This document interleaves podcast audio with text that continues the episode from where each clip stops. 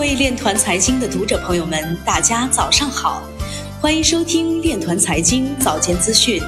今天是二零二零年十二月四号，星期五，农历庚子年十月二十。首先，让我们聚焦今日财经。商务部表示，要推动和支持自贸试验区高质量发展。商务部召开例行新闻发布会，新闻发言人高峰表示。商务部将会同有关部门按照党中央、国务院决策部署，赋予自贸试验区更大改革自主权，加强对外开放压力测试力度，狠抓改革试点任务落实，形成更多可复制、可推广的制度创新成果，推动和支持自贸试验区高质量发展，在构建新发展格局中走向前列。指数升至年内高点，我国物流业保持较好运行状态。中国物流与采购联合会发布了十一月份中国物流业景气指数，指数升至年内高点，显示物流行业加快回升，尤其是快递快运业业务量再创年内新高。今日财经就到这里，下面我们来聊一聊关于区块链的那些事儿。美国拟议的新稳定币法案遭到加密界的强烈反对。加拿大连锁餐厅将储备金转换成比特币后，价值已翻番。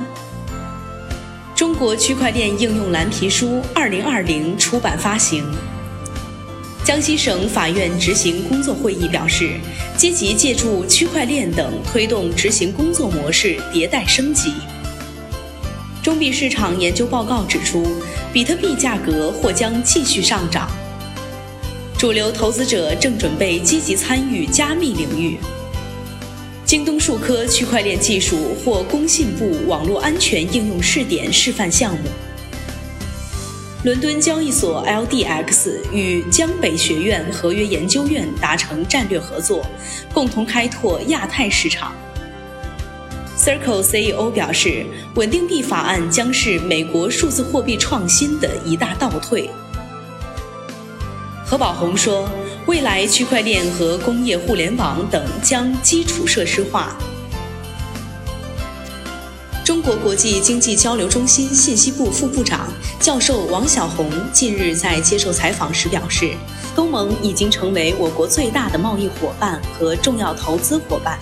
要在中国东盟战略合作伙伴关系二零三零年愿景的指导下，深化双边在贸易、投资、技术创新、数字经济、文化交流、金融开放等领域合作。要充分利用东盟市场，推动人民币国际化，推动我国与东盟国家使用人民币贸易结算、双向投资，发展离岸金融，加强数字货币合作。以上就是今天链团财经早间资讯的全部内容，欢迎转发分享。如果您有更好的建议，请扫描文末二维码与主播分享。感谢您的关注与支持，祝您生活愉快，我们明天再见。